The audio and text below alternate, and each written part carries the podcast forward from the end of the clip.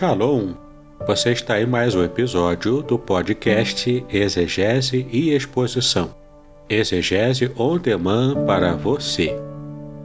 Aqui é o Davidson Pignon, sou mestre em Ciências da Religião, pastor congregacional, professor de exegese bíblica no seminário e também publisher editorial.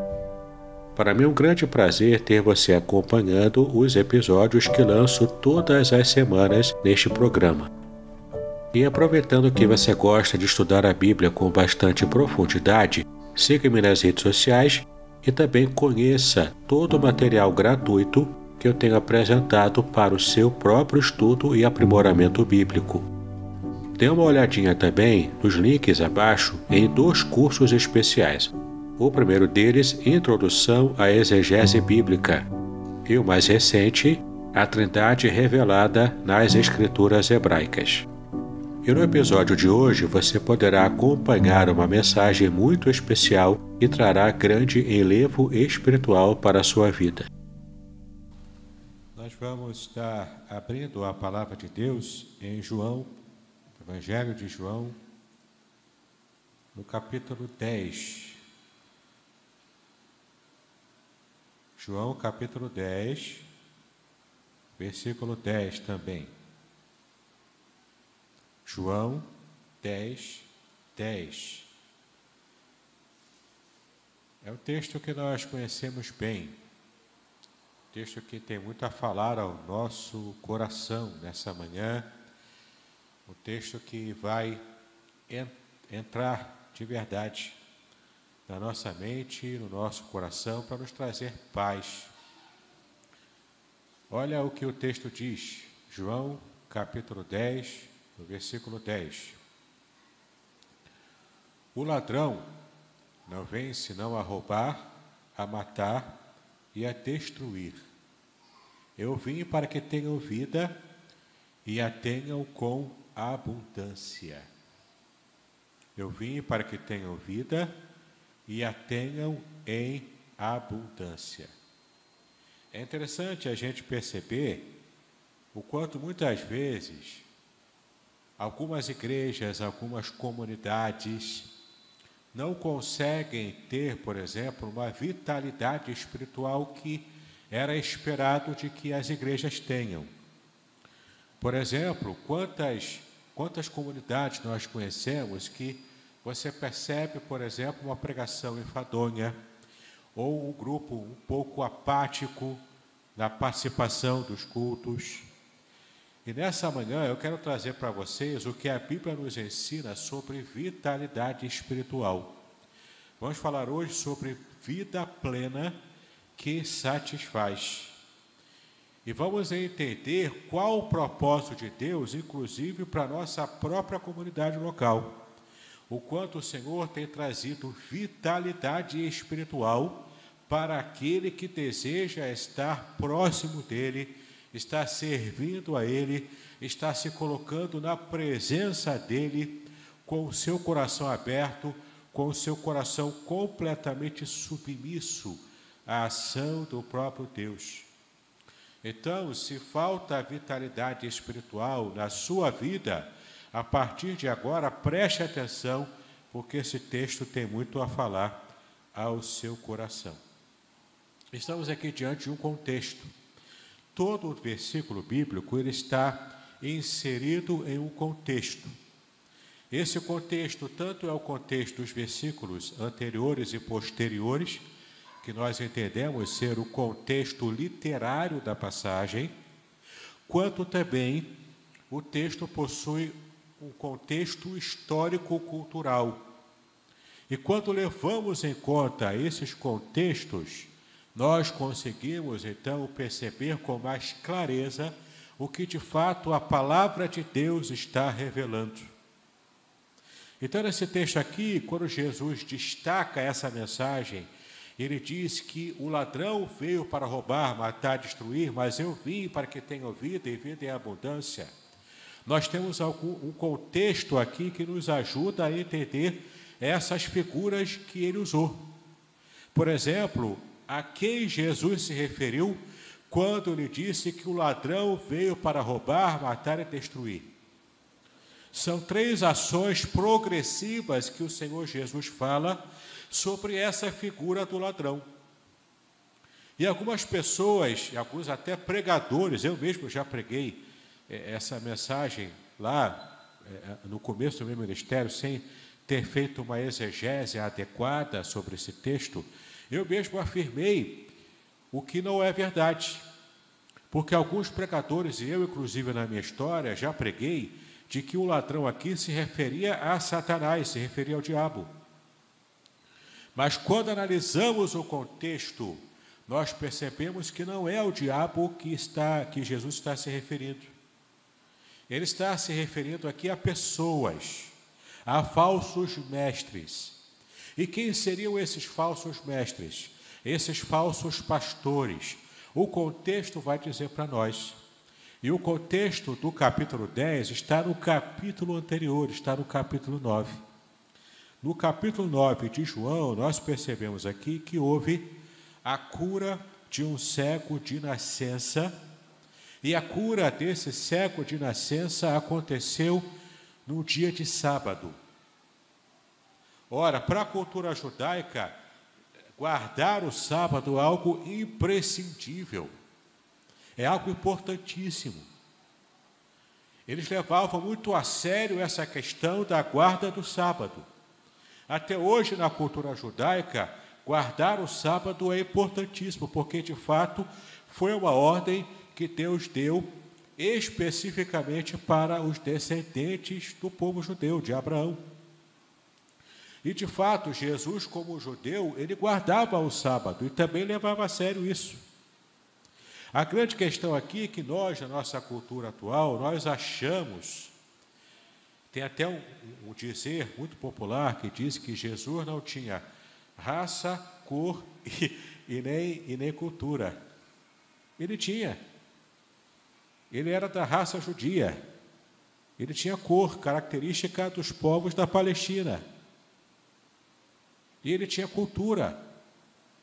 Ele estava inserido dentro da cultura judaica antiga, no primeiro século. Então, por mais que a gente tente desvencilhar Jesus de todo o seu aspecto cultural, ele tinha esse aspecto cultural. E o texto diz aqui no capítulo 9 que aconteceu algo extraordinário: Jesus curando um cego de nascença. Só pelo poder de Deus operando ali. Ora, Deus que criou o olho, que com toda a sua sabedoria e a sua criatividade divina fez os órgãos do homem e criou o olho, que é um dos órgãos mais complexos que existe na natureza, o olho humano. E olha que interessante, Jesus, sendo o próprio Deus encarnado, ele cura com um ato, uma palavra, e no caso ali também com uma ação que ele exige do cego. É a ação da fé. Quando Jesus usa a sua própria saliva, faz um pouco de lama com aquela terra típica daquele lugar e passa no olho do cego. Aquele ato que Jesus faz exige uma resposta do cego. A resposta que é a fé. Então o cego está exercendo a sua fé e é curado, especialmente nesse momento especial, quando Jesus se encontra com ele no dia de sábado. E então temos aqui um confronto, um confronto de uma fé daquele cego, um confronto também entre a fé dos fariseus. Os religiosos fariseus eram muito rígidos na guarda do sábado e na guarda da lei. Só que é interessante o modo como aqueles fariseus estavam levando tão a sério isso, que preferiam que Jesus não tivesse curado aquele cego de nascença só porque era o dia de sábado. Então temos aqui uma situação bastante característica daqueles que são religiosos e engessados em sua religião, seja qual for a religião. O engessamento mental e espiritual pode acometer qualquer um, desde que ele esteja distante do relacionamento direto, concreto, real com o próprio Deus. Quanto mais distantes estamos do nosso relacionamento com Deus, mais rígidos ficamos em nossa fé, em nossa religiosidade. Estava aqui, portanto, um confronto, um confronto que precisava ser resolvido. O confronto ideológico. O que era mais importante? Curar alguém que estava cativo, que estava enfermo durante toda a sua vida, libertá-lo daquela escravidão da cegueira, ou apenas estar submisso a aspectos da lei que eram importantes para a cultura deles, mas que de fato não traria solução e vida constante para aquele, para aquele homem que precisava de uma cura, precisava da libertação. Nesse embate da religiosidade versus a ação direta divina, os hiperreligiosos fariseus estavam perdendo de zero. Eles diziam servir a Deus, agradar a Deus, amar a Deus, eram os líderes do povo. Mas olha o quanto eles estavam distantes da ação divina, direta, real, concreta, na libertação daquele homem. E o que acontece aqui? Jesus cura aquele homem cego de nascença ele procura os fariseus para mostrar que ele agora estava cego, ele agora estava curado. Ele antes era cego, agora estava curado. E qual era a reação dos religiosos? Veja aqui a, reação desses religiosos nessas duas lógicas em conflito. No versículo 30 ao 33 do capítulo 9 de João. No versículo 30 ao 33. O homem respondeu, aqui se refere ao cego, né? Ao ex-cego. O homem respondeu e disse-lhes, disse aos fariseus: Nisto, pois, está a maravilha, que vós não saibais de onde ele é. E contudo me abrisse os olhos. Ora, nós sabemos que Deus não ouve a pecadores. Mas se alguém é temente a Deus e faz a sua vontade, a esse ouve. Desde o princípio do mundo, nunca se ouviu de alguém que abrisse os olhos a um cego de nascença. Se este não fosse de Deus, nada poderia fazer. E aqui temos uma, um empate muito interessante, que é o embate da lógica. A lógica do fariseu. Ora, se Jesus viesse mesmo de Deus, ele não teria feito lodo no dia de sábado, ele teria respeitado o sábado. Porque Deus leva a sério a guarda do sábado para o seu povo. Essa era a lógica do fariseu. Mas qual era a lógica desse homem que era cego e foi curado? Lembre-se que ele também era judeu, ele também guardava o sábado, ele também levava a sério todo o ritual judaico do primeiro século. Mas olha a lógica que ele pôde perceber, porque ele foi o alvo da bênção direta de Deus naquele momento. Então a lógica dele é o seguinte: ora, se Jesus não viesse de Deus, ele não teria me curado.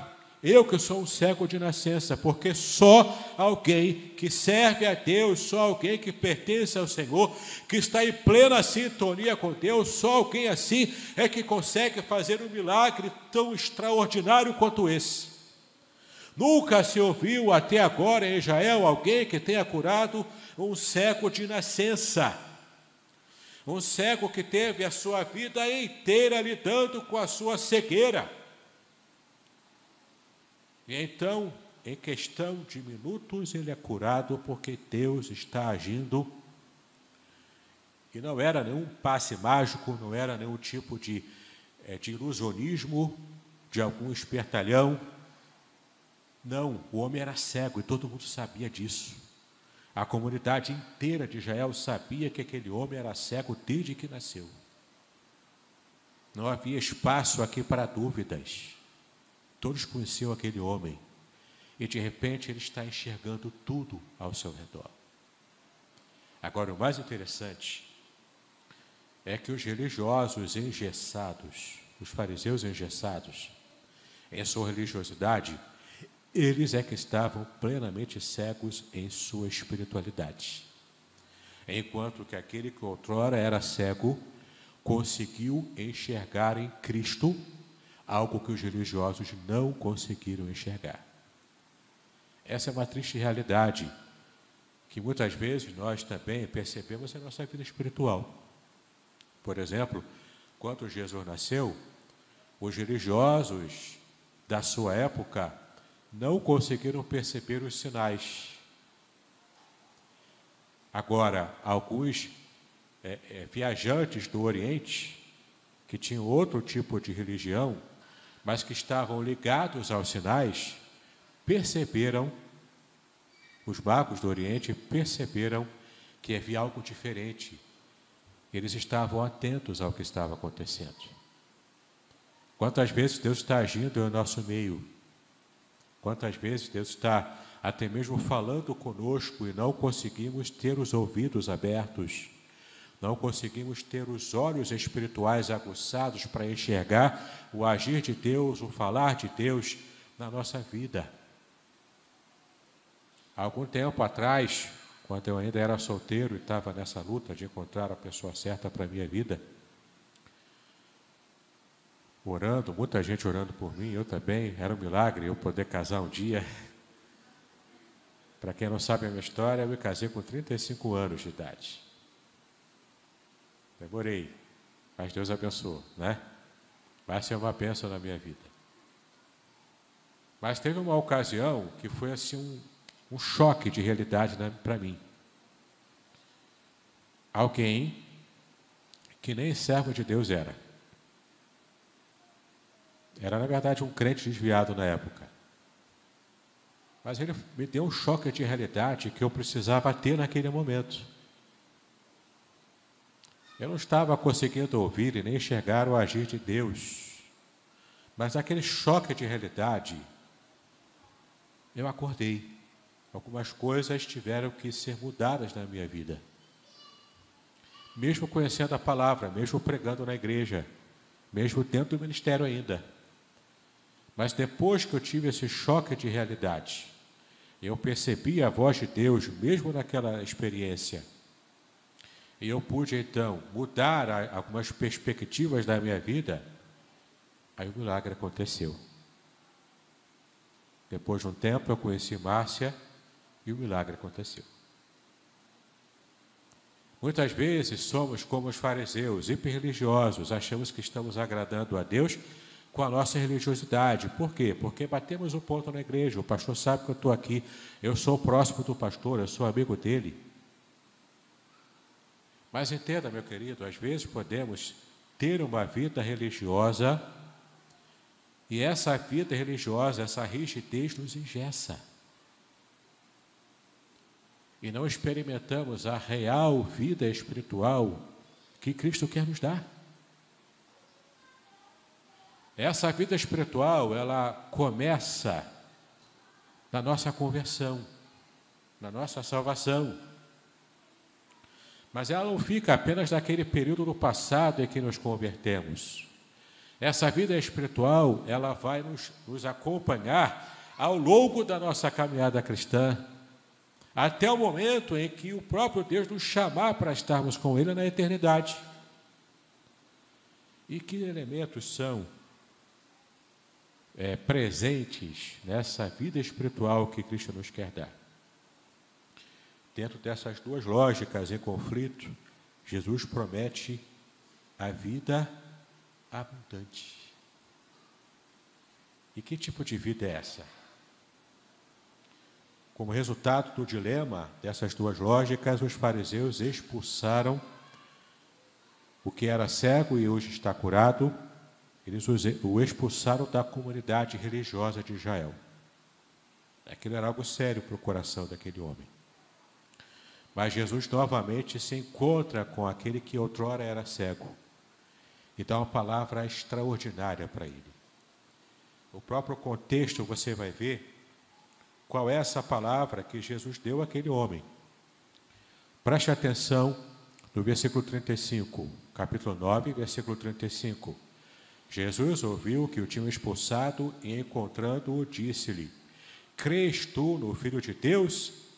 Ele respondeu e disse: Quem é ele, Senhor, para que nele creia? Jesus lhe disse: Tu já o tens visto e é aquele que fala contigo. Em outras palavras, sou eu mesmo, né? É interessante que ele diz: Tu já o tens visto. O cego havia visto Cristo antes de enxergar. E agora ele podia também enxergar a Cristo. 36. E ele respondeu e disse: Quem é ele, Senhor, para que nele creia? E Jesus lhe disse: Tu já o tens visto, e é aquele que fala contigo. E ele disse no 38: Creio, Senhor, e o adorou naquele momento. E disse-lhe Jesus: Eu vim a este mundo para juízo, a fim de que os que não veem vejam, e os que veem sejam cegos. E aquele dos fariseus que estava, e aqueles dois fariseus que estavam com ele, ouvindo isto, disseram-lhe: Também nós somos cegos. Mesmo diante um milagre extraordinário, aqueles homens continuavam não crendo no agir direto de Deus. Disse-lhe Jesus: Se fossem cegos, não teríeis pecado. Mas como agora dizeis, vemos, por isso o vosso pecado permanece. Olha que palavra extraordinária que Jesus dá para aquele homem que havia sido curado e que agora estava expulso da comunidade religiosa de Israel. Como um pária da sociedade, um pária da religião. Ele havia sido rejeitado pelos religiosos engessados, mas agora ele foi completamente admitido pela ação do próprio Deus encarnado aqui na terra. Então, Jesus começa a falar de modo parabólico e fala especificamente da parábola do bom pastor. O Salmo 23 diz que Deus, o Senhor, é o meu pastor, ele, portanto, é o bom pastor, o pastor perfeito. Jeremias também se refere a Deus como pastor de Israel, o pastor perfeito, e fazendo o contraste entre os falsos profetas e falsos reis também da época, que eram péssimos pastores para a nação. Portanto, essa visão de Deus, da divindade como pastor do seu povo, é abundante na palavra, é abundante na cultura judaica. E temos aqui então Jesus, agora no versículo 11 do capítulo 10, dizendo que eu sou o bom pastor. E o bom pastor dá a sua vida pelas suas ovelhas. Ele se coloca como bom pastor na mesma qualidade da ação divina lá no Antigo Testamento, ele agora se coloca como esse bom pastor encarnado, como o próprio Deus encarnado, que é o bom pastor da nação de Israel, que estava caminhando a esmo sem uma liderança firme, sem uma liderança espiritual que enxergasse a realidade. Infelizmente, meus queridos, infelizmente, aquela liderança estava completamente fora de sintonia do Deus a quem eles diziam servir e amar. Uma liderança cega leva o povo para o abismo. Graças damos ao Senhor, porque nós temos em Cristo o nosso pastor. O pastor não apenas do povo de Israel, mas o pastor de cada um de nós que somos servos dele em qualquer lugar do mundo. Ele é o nosso líder, é o nosso pastor. E o Senhor nos guia para pastos verdejantes. E é interessante também que a palavra que aparece aqui no, no original em grego, para bom pastor, a palavra bom em grego, que aparece aqui é kalos. Kalos, que é bom, modelo ou também belo. Belo no sentido de ser bonito. E aqui eu me lembro, aí eu vou dizer a minha idade, né?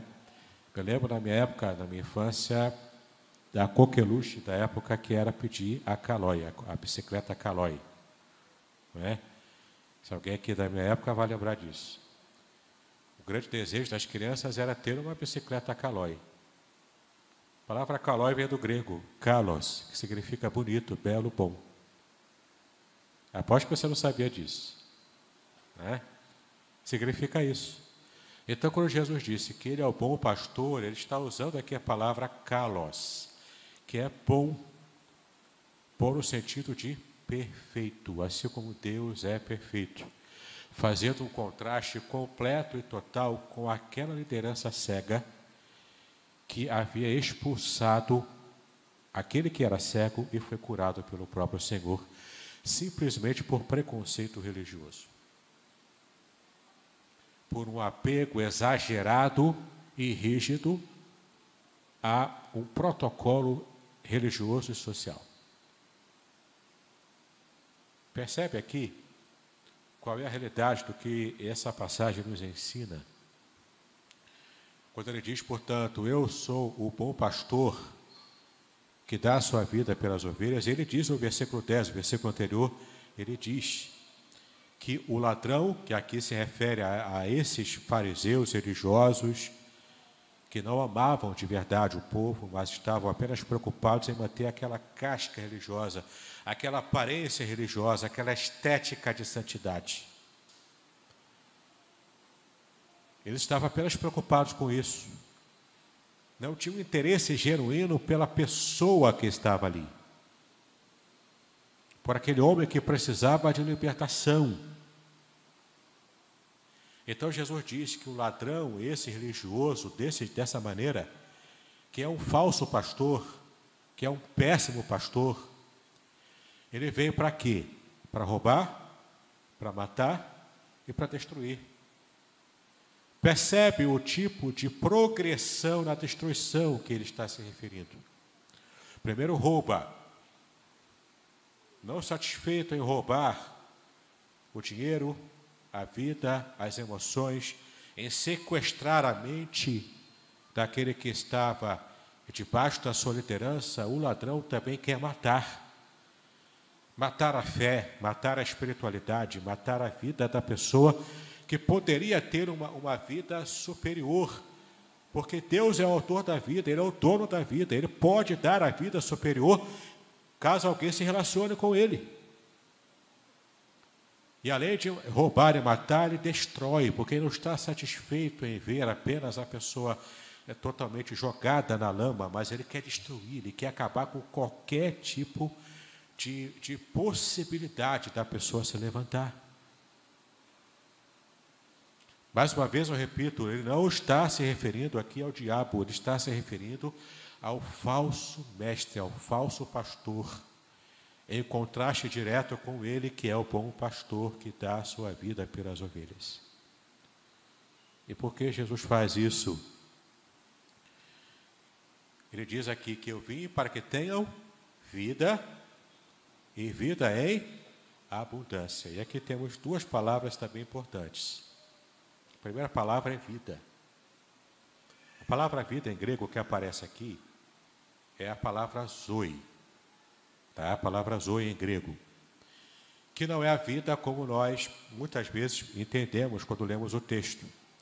Porque em grego existe uma outra palavra que também é sinônimo de vida, mas vida aplicada à, à nossa experiência biológica. É a palavra bios em grego que é a vida biológica, é o respirar, é o comer, o beber, é a vida normal, né? Que nós conhecemos. É a vida que é estudada pelos biólogos, é a vida bios. Não é essa palavra que aparece aqui. Aqui aparece a palavra zoe. A palavra zoe em grego é a vida abundante, é uma vida de qualidade superior. Digamos assim, uma vida com V maiúsculo. Entendeu? Vida com V maiúsculo, ou seja, uma vida de qualidade. E era tudo que aquele cego não tinha quando ainda estava cego. Aquele homem, por, por ser cego, não tinha uma vida de qualidade superior. era uma vida de dependência dos outros. Era uma, uma, uma vida abaixo do normal. Ele precisava de ajuda para poder caminhar.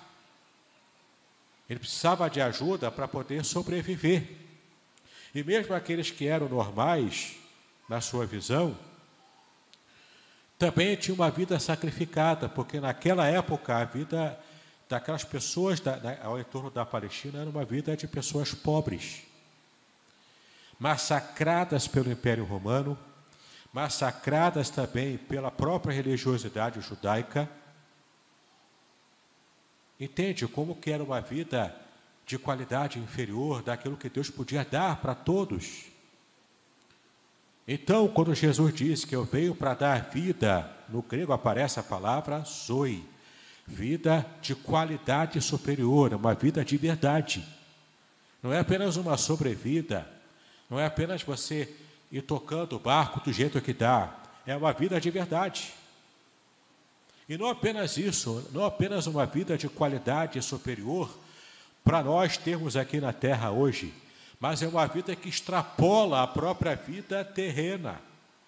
É uma vida que dura para sempre. Ele diz: Eu vim para que tenham vida, zoe, vida especial, e vida abundante. A palavra que aparece aqui em grego é perissos. Perissos em grego significa uma vida que é abundante, ou seja, ela, ela é, transborda de tanta quantidade. É tanta quantidade de vida que você não precisa se preocupar que, vai, que o dia vai terminar o seu estoque de vida. Essa palavra vida abundante, essa palavra perissos abundante, significa algo que é inesgotável, ou seja, que perdura por toda a eternidade. Então você imagina uma vida completamente perfeita, uma vida completamente é, completamente satisfatória para você, que te traz uma felicidade é, tremenda, uma felicidade especial, extraordinária. E essa vida de felicidade vai transbordar para toda a eternidade. Era mais do que aquele homem desejava. Talvez no, na mente daquele homem ele só queria voltar a enxergar. É, era a esperança inicial dele. Mas além de voltar a enxergar, Jesus prometeu a ele e a todos nós vida de qualidade superior e que dura por toda a eternidade. E sabe por que, que essa promessa que Jesus fala? A modalidade de vida é a modalidade de vida do próprio Deus. Não é uma vida meramente biológica, que já é a bênção de Deus, já é a criação do próprio Deus. Ela também veio de Deus. Mas aqui nós estamos diante de uma promessa de uma vida que extrapola mesmo a nossa existência aqui.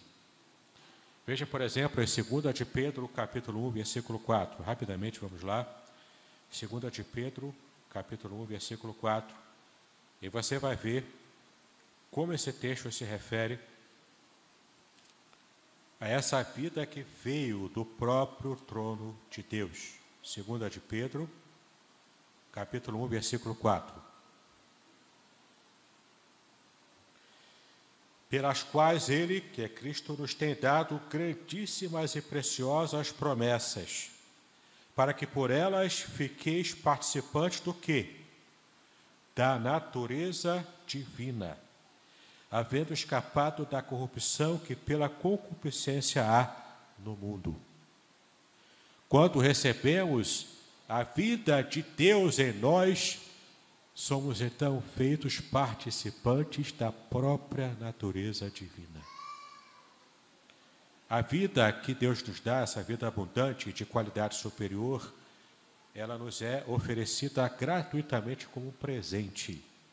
Em João capítulo 5, versículo 26, você vai ver isso também no capítulo 10, de 27 a 30, você também vai perceber isso. E a vida divina capacita os filhos de Deus a realizarem obras poderosas aqui na terra. Por isso, vitalidade espiritual. Por isso, a igreja precisa tomar posse dessa vitalidade espiritual que Cristo oferece. Para fazermos a obra de Deus com a capacitação do próprio Deus, do próprio Espírito Santo na nossa vida. Essas obras poderosas servem também para que possamos criar essa unidade de todas as coisas que convergem em, em torno de Cristo, em, que, que, que vão se caminhando para estar em torno de Cristo. Veja em Efésios capítulo 1, versículo 10 porque tudo converge para Cristo, tudo no universo, na humanidade, converge para o Senhor Jesus. E também para que Cristo seja tudo em todos. Veja lá, em Efésios, capítulo 1 também, agora no versículo 23. Cristo é tudo em todos. Nós dependemos de Cristo para tudo que fazemos aqui. E enquanto estivermos ligados a Ele, que é a grande videira, e nós somos os ramos dessa videira, nós estamos ligados à vida e podemos fazer obras extraordinárias através de Cristo, Cristo através de nós, na realidade. E então, podemos ter uma vida realmente abundante, uma igreja viva, acordada, desperta para a obra de Deus, fazendo a diferença no mundo que está em franca decomposição na sua moralidade, na sua espiritualidade. O sistema religioso, meus queridos, muitas vezes é um sistema religioso que já expulsou Cristo da sua realidade, assim como aqueles religiosos expulsaram o ex-cego da religiosidade de Israel. Por causa disso, essa religiosidade vazia de Cristo gera morte. Gera morte espiritual, inclusive.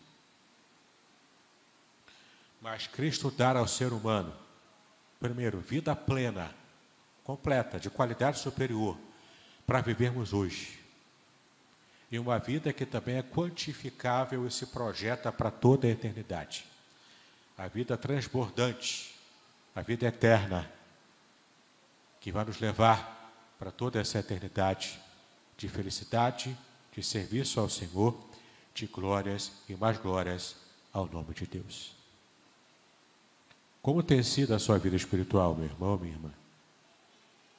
Como está a dimensão da sua vida espiritual, não apenas com os exercícios normais e diários de leitura da Bíblia e oração, mas mais do que isso até.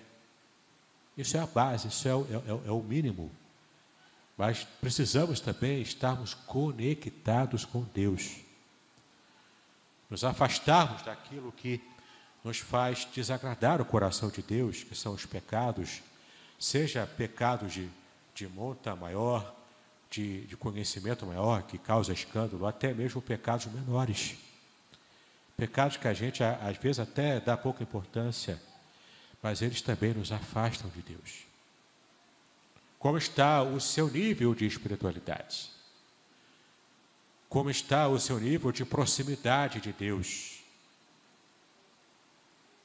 Que possamos nos desvencilhar de meros cacuetes religiosos, meros cacuetes evangélicos, porque isso pode nos afastar de Deus mais do que nos aproximar dele.